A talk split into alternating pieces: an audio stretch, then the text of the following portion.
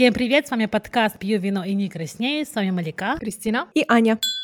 Мы записываем этот выпуск в кафе Маривана, находящееся практически в самом сердце Праги. Если вы хотите прийти и попробовать вкуснейший кофе, заходите сюда обязательно. Может быть, вы поймаете и нас на записи выпуска.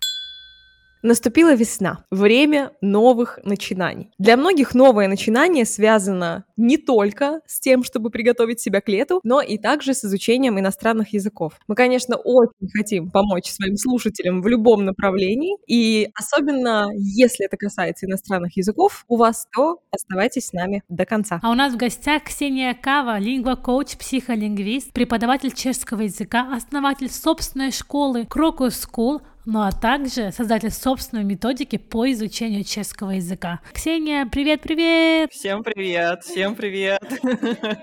Спасибо, что пригласили, рада сегодня быть с вами. Привет! В общем, мы всегда начинаем наш подкаст с короткого блиц-опроса. Если бы ты не могла ответить на наши быстрые вопросы, ты готова? Окей, да, поехали. Супер, тогда начинаем. Можешь, пожалуйста, представиться для начала? Я директор первой онлайн-школы чешского языка в Чехии, она называется Крокус School. Помимо этого, я занимаюсь языковым коучингом. Преподавание я уже более 11 лет. За это время я успела создать свою методику и написать учебник чешского языка для врачей. И у нас еще один вопрос. Могла бы ты, пожалуйста, сказать свой самый большой факап в жизни? М, Не могу сказать, что в жизни, но, наверное, за последние 10 лет точно. Мне кажется, очень большой ошибкой было уйти из докторантуры, потому что, когда я переезжала в Чехию, вообще моей основной задачей было пойти в докторантуру. У меня на тот момент уже было законченное э, высшее магистрское образование, и я думала как раз здесь остаться на докторат, э, но потом началась, я поступила, уже началась э, работа, другие такие повседневные дела, и, в общем, я бросила, это было уже сколько, почти 8 лет назад, с тех пор я думаю вернуться,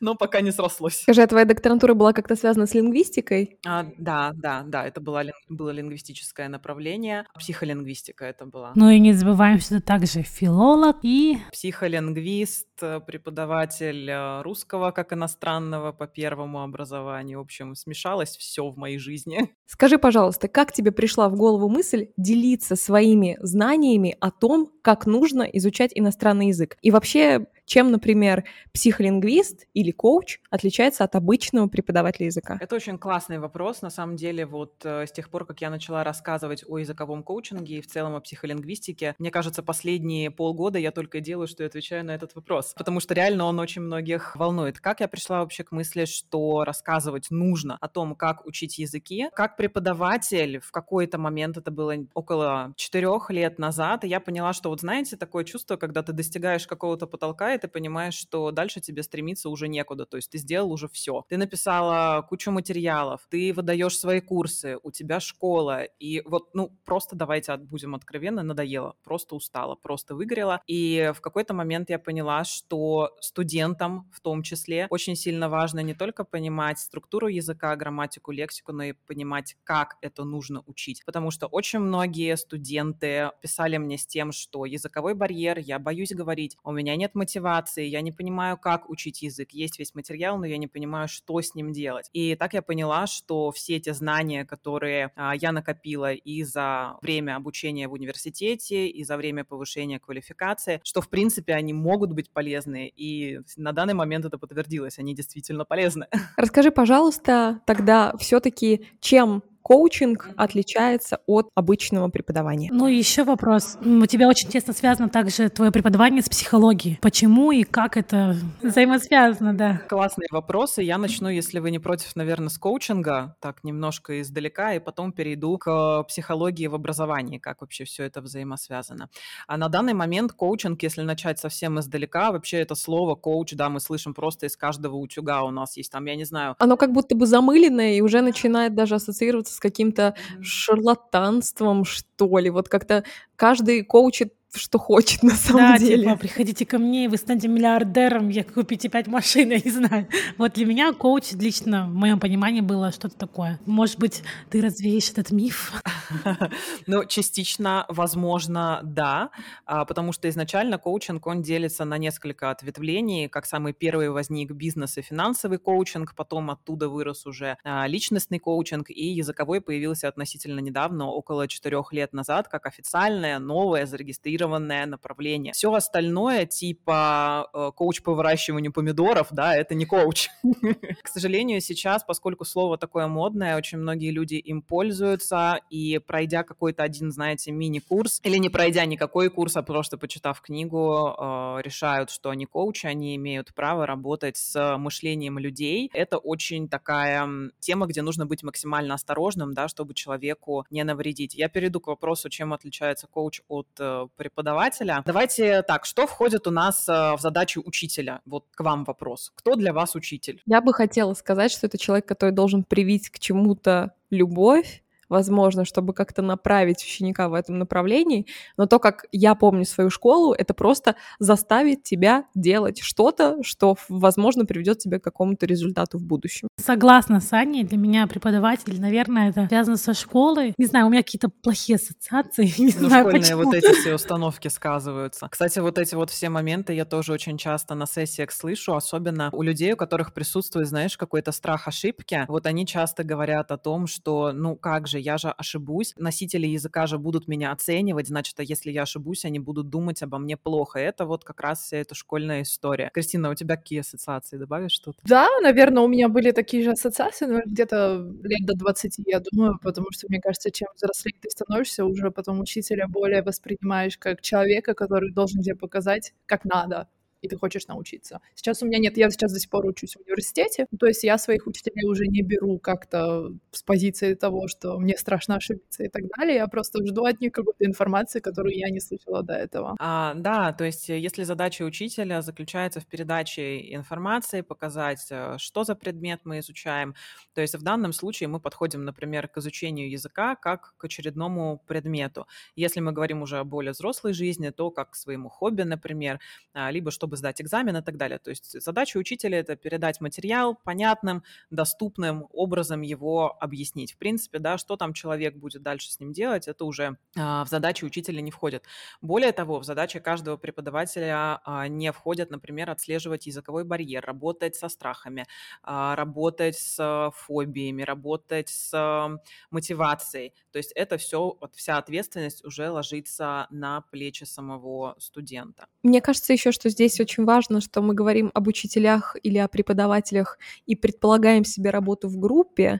Правильно ли я понимаю, что если мы говорим о коучинге, то это практически всегда индивидуальная работа с человеком? Не всегда. Есть и командный коучинг, и групповой коучинг. То есть там тоже есть разделение. Я пока работаю только в индивидуальном, но у меня вот есть большая мечта а, пойти освоить еще и групповой. Просто это, это очень интересно, если действительно работать со страхами и каждого человека, и при этом работать в группе, то, не знаю, звучит как очень большая задача на плечах коуча. Ну, я немножко тут поясню, что в задачи стандартного коучинга работа со страхами не входит. Я этим занимаюсь просто потому, что освоила еще психолингвистику и нейролингвистику, поэтому, скажем так, могу себе позволить. Вот. А стандартный коучинг работы со страхами не предполагает здесь у нас основная цель — это раскрытие потенциала человека, раскрытие сильных сторон и доведение до цели в максимально кратчайшие сроки. То есть я давайте на примере, наверное, сразу расскажу. Вот приходит человек и говорит, я хочу выучить чешский, или я сейчас нахожусь на каком-то этапе изучения чешского, я чувствую, что я застрял, я вообще не знаю, что с этим языком делать, не знаю, за что хвататься, материала кругом много, а, но вот э, обычные занятия не могу, надоели сменил много преподавателей, тот не подходит, этот не подходит. В общем-то, что мне делать? И в таком случае коучинг э, работает и срабатывает обычно очень круто, потому что в первую очередь наша задача как коучей поставить четкую цель, чтобы человек ее понимал, чтобы мозг человека понимал, а мозг, я думаю, что все мы знаем, у нас штука довольно ленивая. И если он понимает, какой профит от получения цели он, в общем-то, получит, то будет в конце, тогда он эту цель будет выполнять. А, проще говоря, задача коуча помочь клиенту создать четкую цель, создать э, четкий план ее достижения. И вот здесь вот очень тонкая грань, потому что преподаватель же, по сути, тоже составляет программу изучения, но он составляет это со своей стороны, то есть то, как он это видит. Коуч никогда не додумывает за клиента, то есть я всегда спрашиваю студента, как ты бы хотел, как ты бы это видел, что тебе для этого нужно. И если на начальном этапе человек приходит с тем, что я вообще не знаю, что делать с этим языком, мы делаем определенные техники, определенные практики, и в конце студент говорит, ой, а что так можно было? Я сам себе написал программу, сам вообще выбрал темы, которые я хочу изучать, сам придумал себе методики, которые мне нравятся, вообще классно, супер, все, язык теперь стал для меня удовольствием. Вау, это очень круто. Это классно. То есть человек сам берет ответственность за свою жизнь, за свою ответственность за то, что он учит язык, скажем так. И это круто. Они, ну вот я сходил в эту языковую школу, вообще языки это не мое, вот эти всякие установки мне как раз таки от того, что человек в принципе не знает, как он может получить информацию. Каждый человек воспринимает информацию по-разному, и ты вот помогаешь также определить, как лучше ему изучить язык. Да, э, методика — это обязательно, потому что, опять-таки, очень многие люди... Ну вот как со школой мы привыкли, да, где мы учили английский язык или в институте, что это было обычно? Обычно это упражнения по грамматике какие-то стандартные, где-то это была зубрежка, то есть э, не все преподаватели э, по типу восприятия человека а, давали методы изучения. А вообще у нас э, типов восприятия четыре, в каждом из нас смешаны все четыре, но часто бывает, что один из них более, скажем так, ярко проявленный или наиболее ярко выделяющийся. Я, например, стопроцентный визуал, то есть я, когда готовилась к экзаменам в университете, мне достаточно было просто посмотреть на листок, что что на нем написано достаточно долго, правда, посмотреть, э, но потом я это воспроизводила как картинку в голове и просто с нее считывала. То есть это чистый, стопроцентный визуал. Есть счастливые люди, но, на мой взгляд, счастливые — это аудиалы, которые очень хорошо воспринимают информацию на слух, да.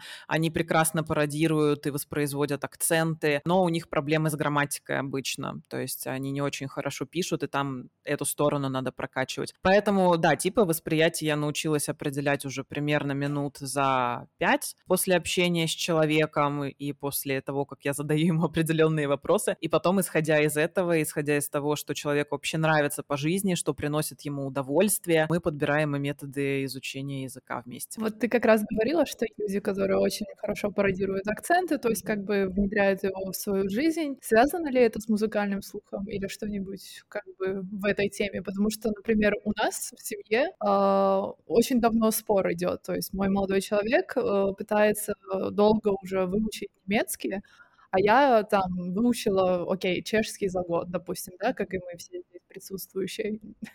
То есть это не какая-то там, не знаю, выемка, так скажем. А, и вот а, он все время говорит, да потому что у тебя есть музыкальный слух, тебе это легко дается, я тебя когда слышу, ты просто говоришь без, без того, чтобы ты думала, ты правильно делаешь акценты везде, то есть как бы у тебя с этим проблем нет, а я просто не слышу, поэтому он делает это механически. И вот если как бы это связано с тем, что, возможно, у него отсутствует музыкальный слух или нет. И вопрос состоит как раз в том, если это между собой связано, или это всего лишь миф. Я бы, может быть, кстати, Ксюша, вот добавила к тому, что говорит Кристина, э, по факту отсутствие или присутствие да, музыкального слуха для изучения языка, это может э, либо быть какой-то проблемой, либо, например, это может быть преимуществом, если у человека есть музыкальный слух. И вот э, первый вопрос от Кристины по поводу наличия музыкального слуха, насколько это помогает. И второй вопрос, вообще, в принципе, проблемы, да, с изучением языка, какими человек, в принципе, может столкнуться, помимо, например, наличия или отсутствия музыкального слуха? А я считаю, что если человек, например, играет на музыкальном инструменте, какой-то музыкальный слух у него развит, играет на скрипке, например, да, то есть мы знаем, что у скрипачей а, слух вообще там супер идеальный, да, то если смотреть на статистики, которых было уже много, люди, которые играют на музыкальных инструментах, действительно воспринимают иностранные языки лучше, и акценты они пародируют тоже лучше, то есть с восприятием им попроще. Также, если верить статистикам, а, то на практике у этих людей бывают периодически проблемы с грамматикой, то есть они не очень хорошо пишут, э, возникают проблемы с правописанием, писать им, как правило, не нравится. Я с этим сталкиваюсь и в практике тоже, когда приходит человек и видно, что он аудиал, то он сразу говорит, что писать я не люблю, писать я не хочу, сочинение это вообще для меня просто ад,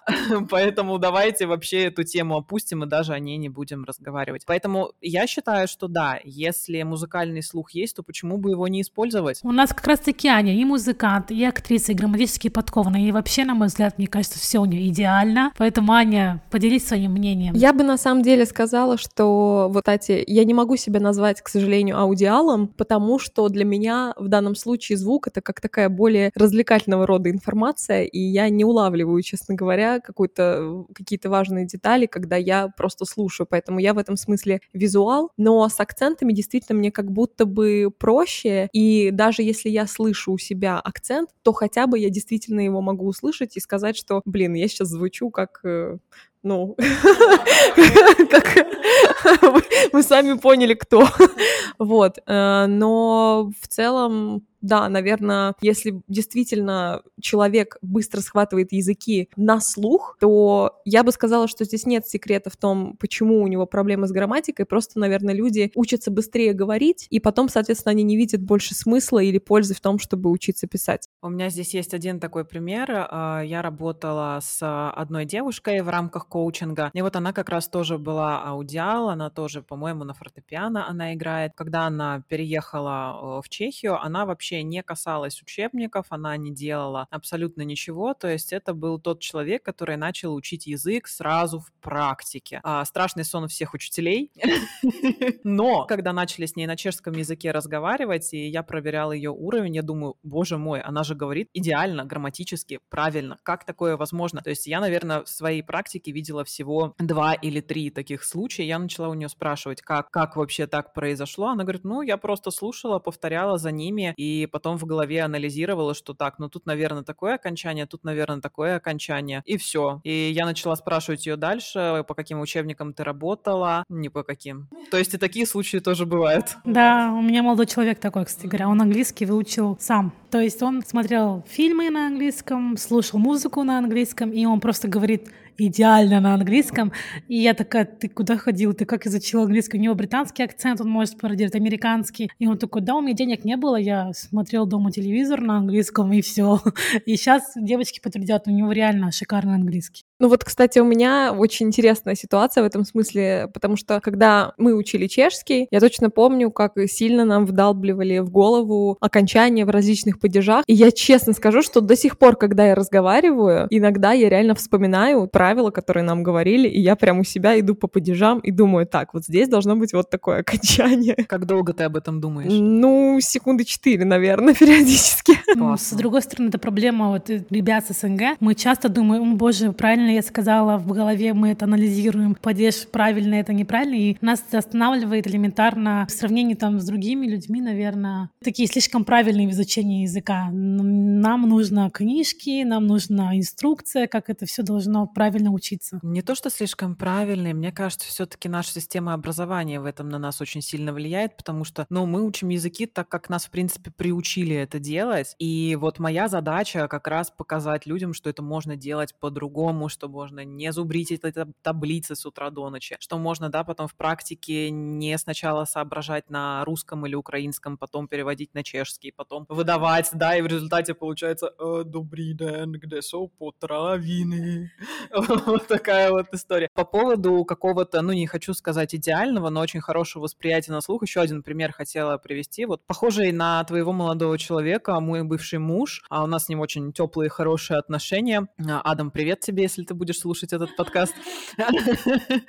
И он способен, мне кажется, на слух воспринять абсолютно любой язык. Э, я помню, что мы были в Венгрии, венгерский, как бы, да, все мы представляем, что, что, что это. Проблема в том, что, мне кажется, мы даже не представляем себе вообще, что это. Э, да, и мы ехали в метро, и он такой что-то читает и говорит, так, ну вот это, наверное, означает вот это, вот здесь такой-то падеж, а вот здесь такой-то падеж. Я такая, как ты это делаешь, да, воу. И он изучил также вот британский испанский, плюс еще мертвые языки, то есть эсперанто и так далее. То есть там какой-то вот... Ну, я не люблю понятие талант к языкам, а, но определенные очень большие способности в этом направлении. А считаешь ли ты, что люди делятся на те, у которых есть таланты, и те, которые, ну, так, навряд ли получится вообще когда-нибудь? Нет. А я считаю, что мы все от рождения мультиязычные. В принципе, изучение языков — это такой же навык, как кататься на велосипеде. Просто кто-то его развивает, а кто-то его не развивает. Да, если мы вспомним, как мы, например, учились э, кататься на том же велосипеде, водить машину, занимались спортом, все равно это был не быстрый процесс, это длилось какое-то время. С изучением языков то же самое. У нас, э, если у нас нет очень сильных дефектов речи или у нас не повреждены в мозгу определенные речевые области, то у нас у всех присутствует так называемый ген языка, который нейролингвисты открыли относительно недавно, называется FOXP2. Этот ген нам говорит о том, что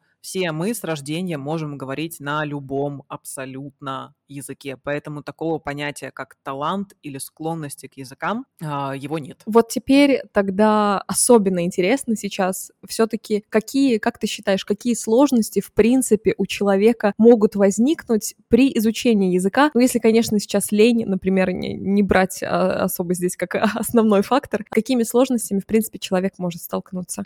Сложности могут быть, я бы, наверное, разделила разделила их на две категории. Есть сложности чисто технические, да, то есть если мы будем брать чешский язык как пример, то это падежи, да, уже упомянутые сегодня. А, это чисто технические, то есть это какие-то проблемы с а, грамматикой, со словарным запасом и сложности психологического характера, то есть это установки, когда сказываются, типа, что у меня нет таланта, я не смогу ничего выучить, да и вообще-то я лентяй, какие мне языки и так далее. Вот вторая сторона. Потом там еще языковой барьер туда же спадает. Ну, наверное, вот так я бы ответила. Две группы. Что, например, проблемы с памятью или это очередная отговорка. Например, мне плохо запоминаются слова, и бог с ними вообще. Отговорка тоже. И наводящий вопрос, если возраст как-то влияет на это. Или с возрастом, скорее всего, наверное, у человека появляется больше тараканов психологических, которые блокируют потом его восприятие языка, и та же лень появляется, мне кажется, дети в этом более активны. Это как моя мама говорит, возрастом у тебя память такая, как э, песок, очень все медленно, а когда ты молодой, как вода, все быстро протекает в твой мозг мозг.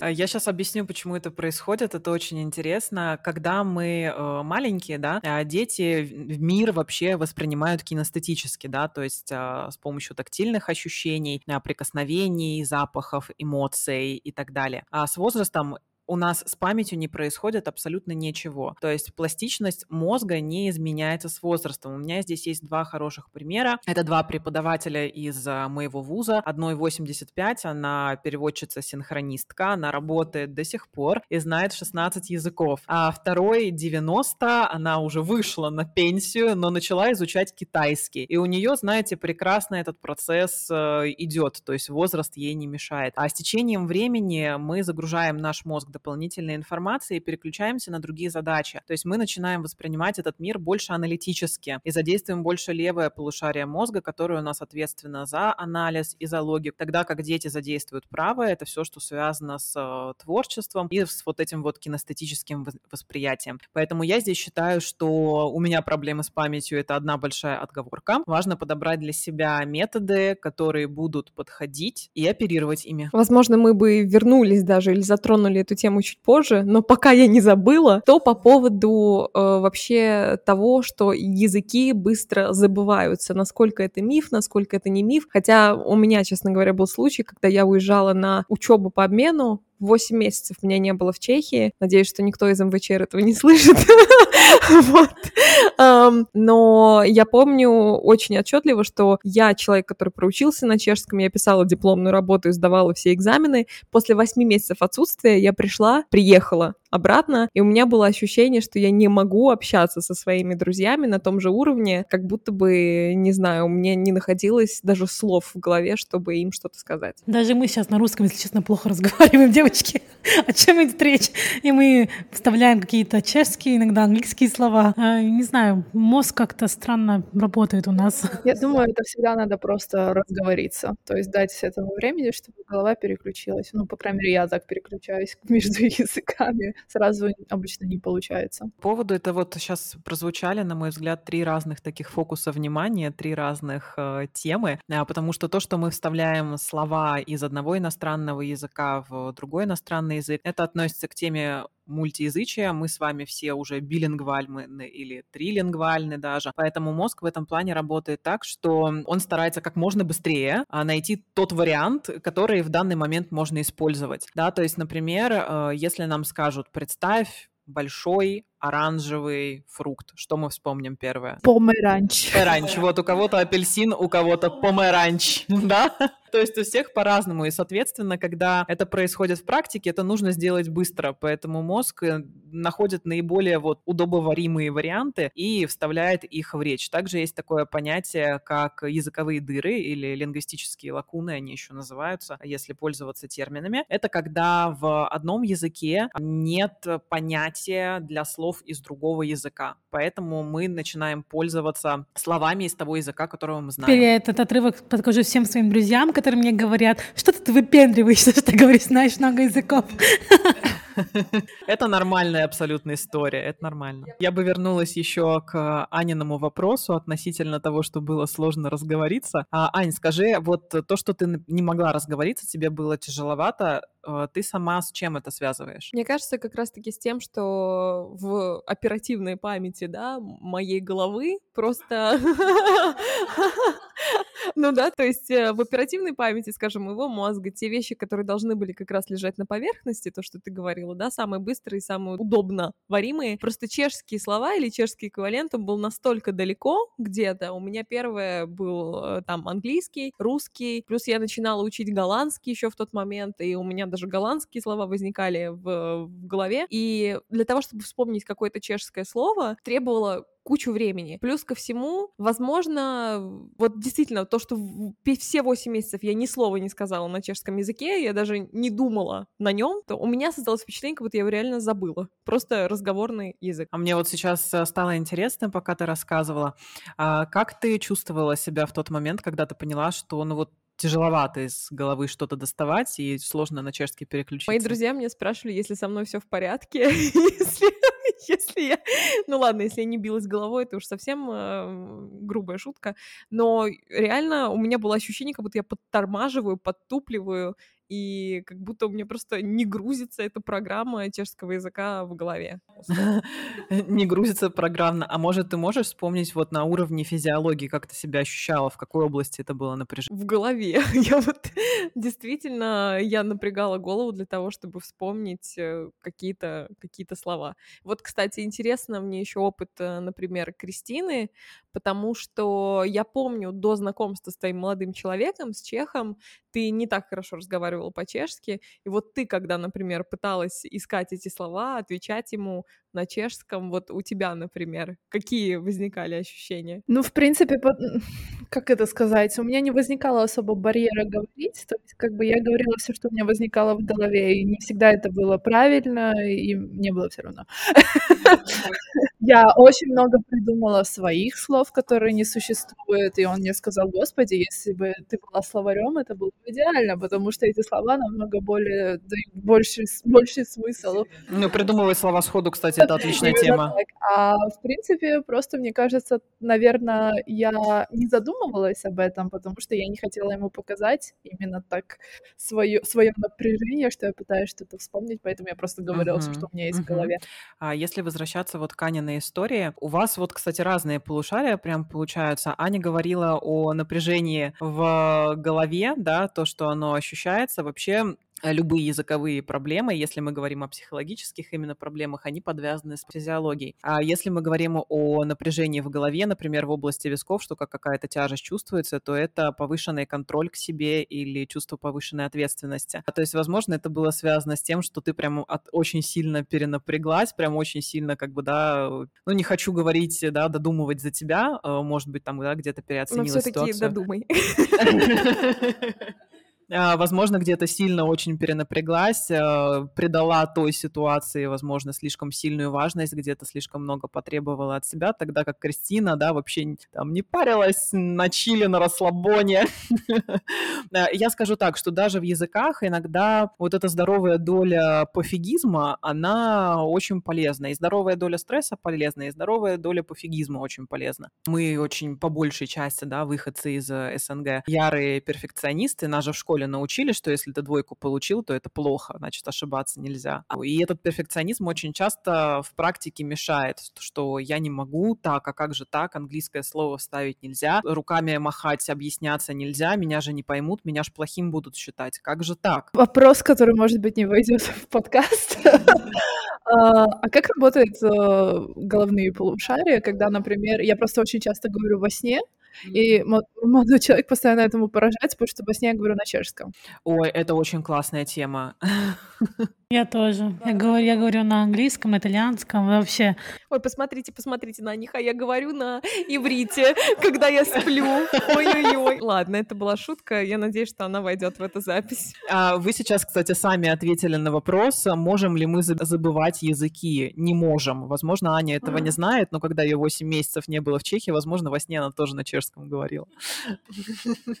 Мы этого не узнаем. Это к вопросу о умении как раз э, переключаться и о том, что языки мы не забываем. Все они в нашей голове есть, они распределены по там определенным своим каким-то коробочкам, у каждого есть своего места, свое место в теле. Как открыть эту коробочку? Допустим, у меня испанский там закрылся где-то там, и мне нужно открыть эту коробочку в своем мозгу. Ну, я делаю это обычно в формате медитаций. Ну вот, кстати, это, наверное, вопрос, я прям подвяжу то, что спросила Малика. В принципе, если, например, ты владеешь несколькими языками, в каком формате мы можем их поддерживать, чтобы оставаться примерно на том же самом уровне, на котором мы были. Потому что у меня есть, например, психологический барьер определенный, когда я думаю, что если я сейчас начну э, там браться за последующие языки, это будет как-то влиять на мое знание языков там остальных. А что может случиться? Что как раз-таки многие слова будут забываться, например, что э, они будут э, мешаться друг с другом, что переплетаться. Будешь... Это как вот русский с э, чешским элементарно.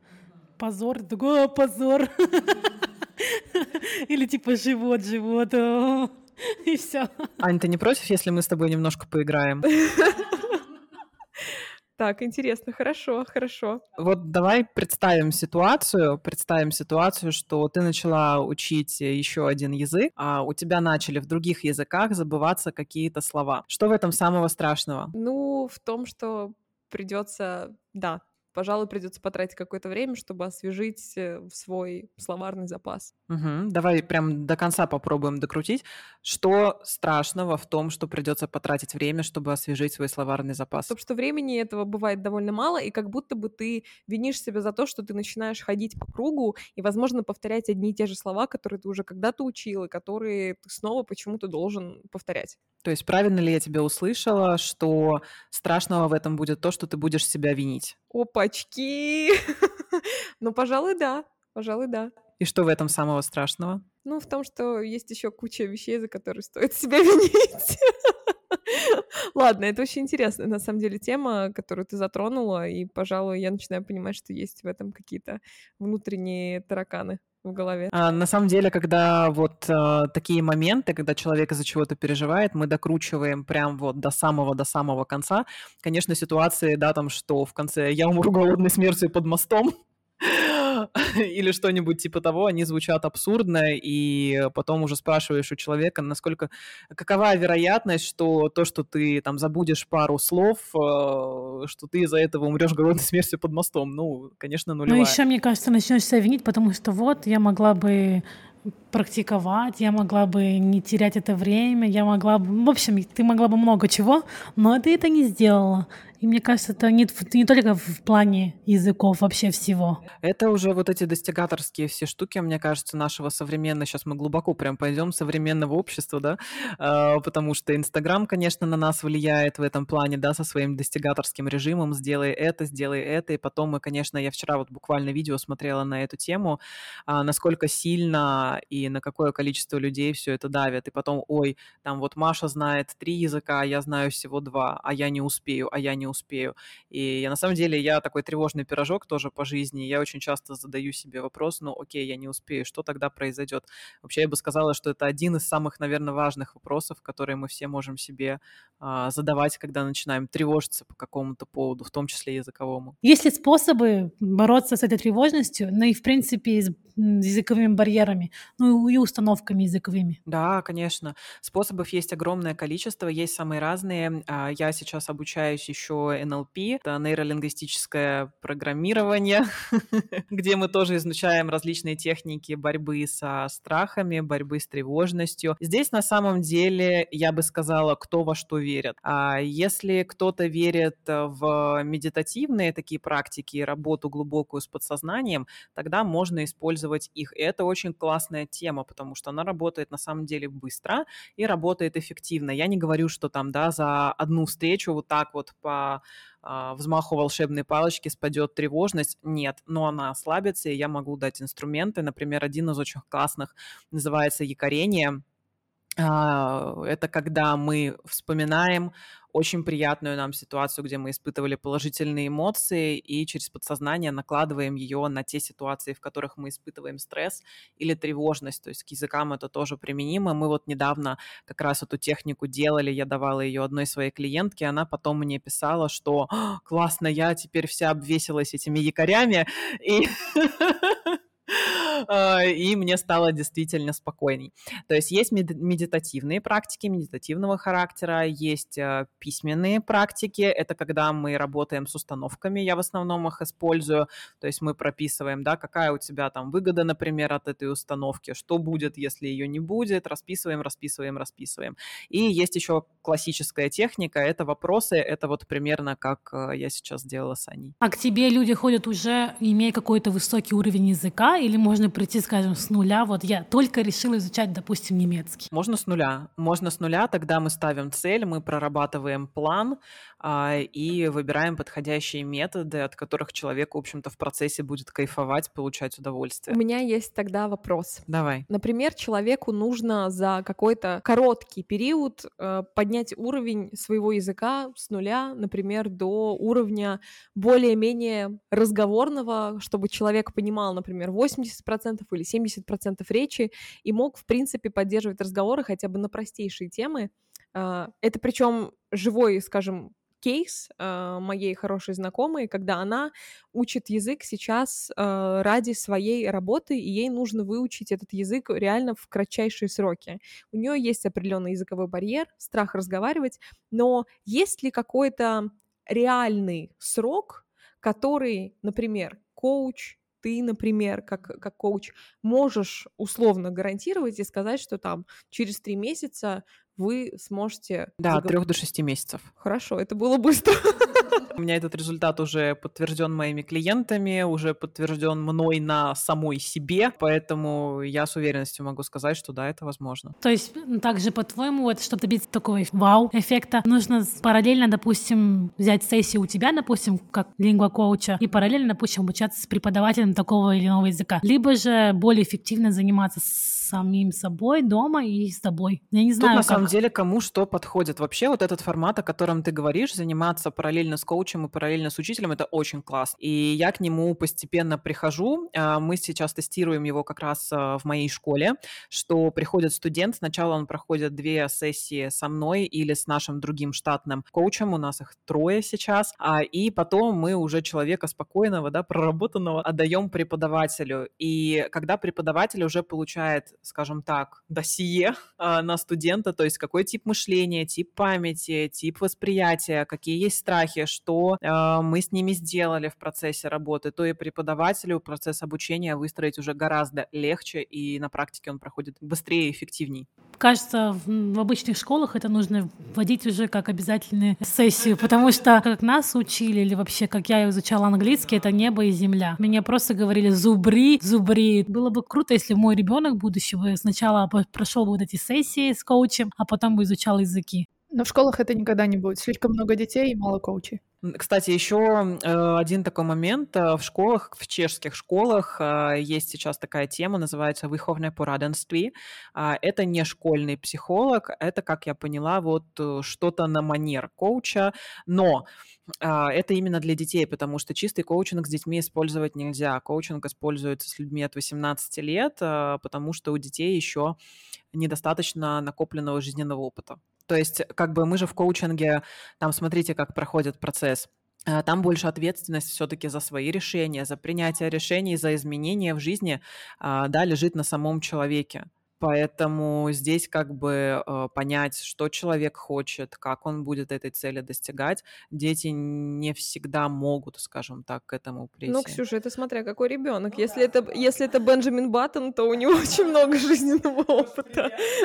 Ну, а как же родители, которые имеют ребенка билингула, допустим, в семье не разговаривают на трех-четырех языках, там же все равно, наверное, как-то используются какие-то методики. Да, для билингвов, конечно, для этого есть э, специальные люди, во-первых, и логопеды с этим работают, и психолингвисты с этим работают, и нейролингвисты с этим работают, потому что они как раз очень плотно занимаются вот этой детской темой, двуязычие, триязычие и так далее. Ксюша, мы сейчас очень много, в принципе, разговаривали о языках в целом.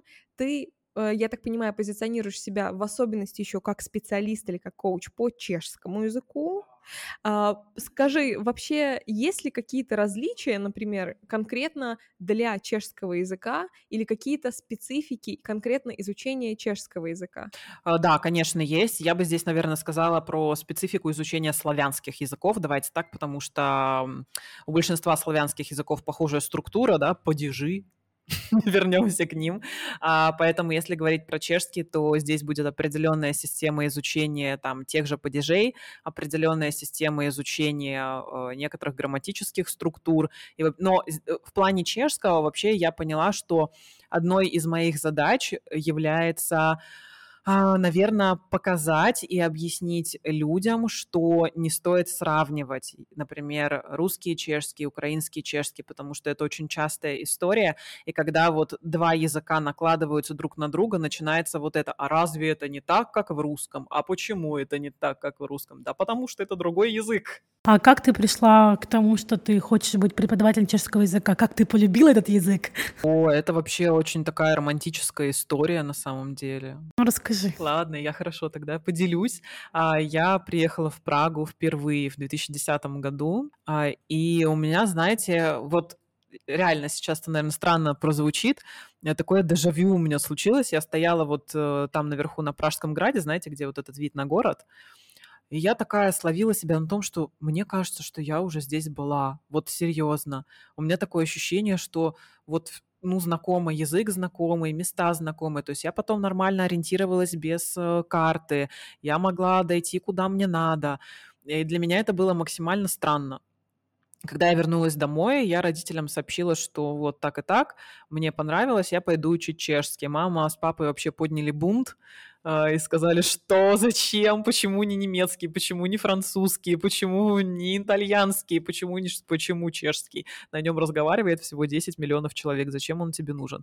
А, но я по жизни такой очень упертый человек, раз надо, значит надо, вижу цель, не вижу препятствий. В общем-то, так началось мое изучение э, чешского, ну и поскольку я училась на лингвистике, то мне было интересно, в принципе, все, что связано с преподаванием языков.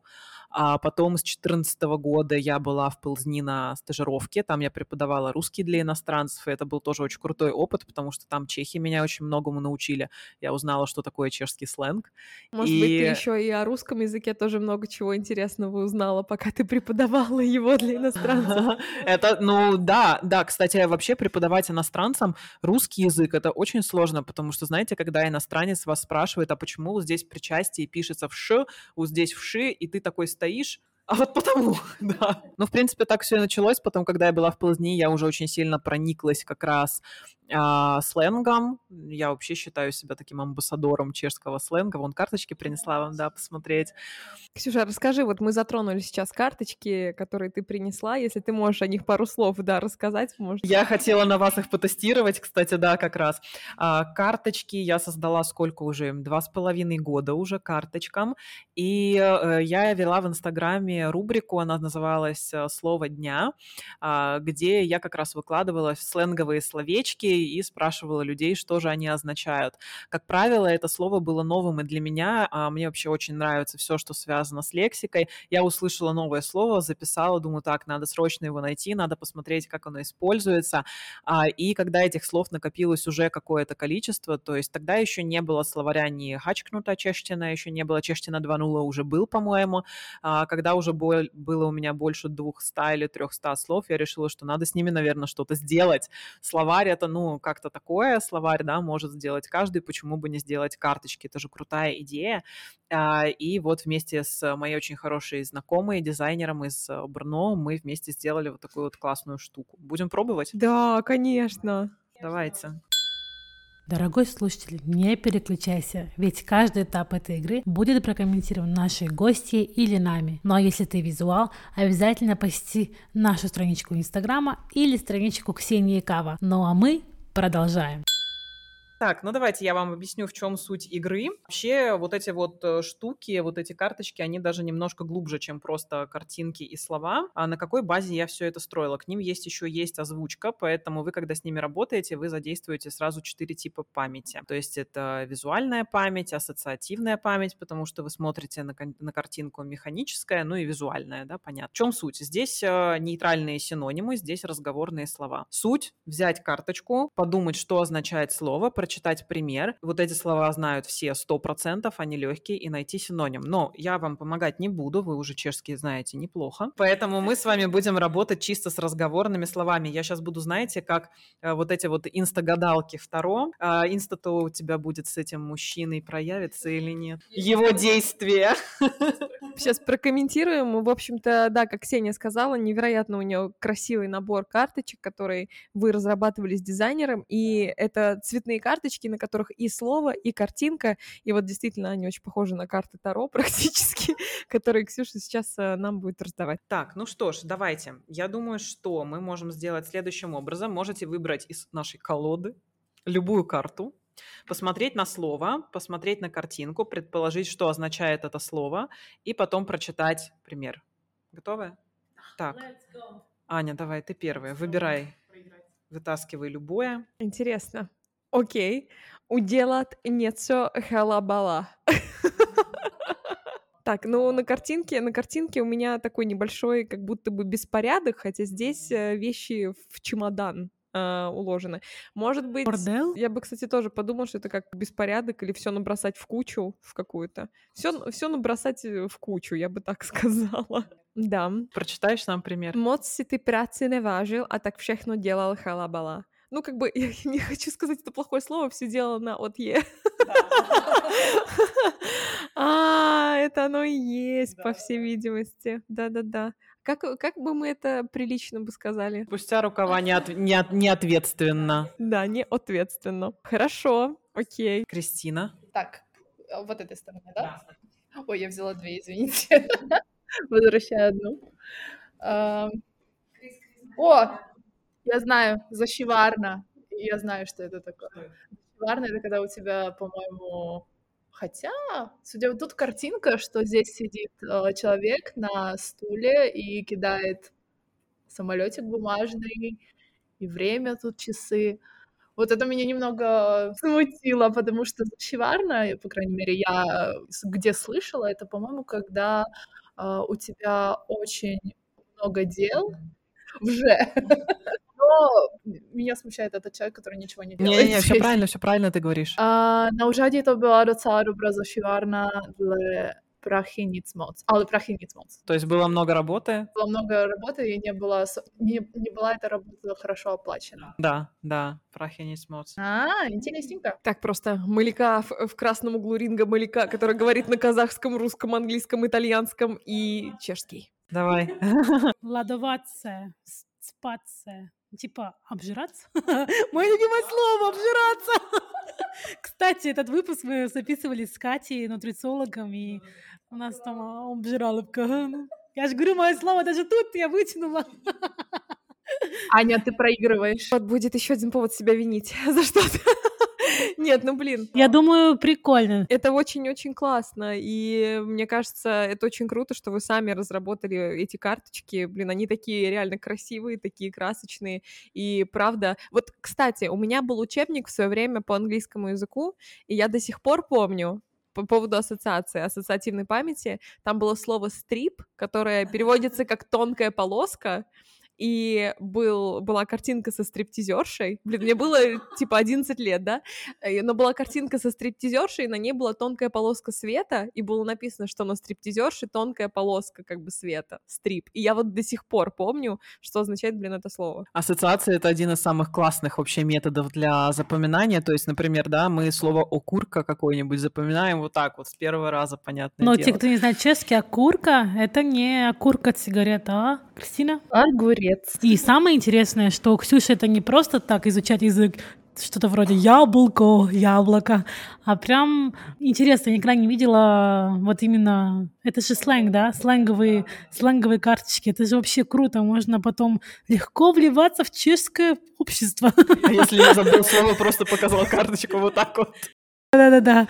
Спасибо большое, говоря. мне очень приятно. Слушай, ну, мне кажется, это получился у нас очень-очень классный, очень интересный выпуск. Скажи, пожалуйста, твои какие-то, возможно, последние или даже не последние, а рекомендации конкретно в нашем выпуске, возможно, нас, нашим слушателям для изучения языка. Может быть, ты их пригласишь э, к себе в школу, ну и какие-то какие пара прощальных э, слов тем, кто был с нами до конца сегодня. Конечно, я с удовольствием приглашаю вас на занятия в нашу школу, в Крокус School. Мы сейчас активно практикуем тот самый коучинговый подход, подбираем индивидуальную программу для каждого студента. И то, что я говорю всегда, мы разговорили уже более пяти тысяч студентов, разговорим обязательно и вас та рекомендация или, наверное, больше дальше такое пожелание, которое я бы хотела дать всем, а, не останавливайтесь и не бойтесь, даже если, когда вы изучаете язык, у вас опускаются руки, и вам кажется, что у вас нет способностей к языкам, что вам очень тяжело, и что вы никогда не сможете выучить язык,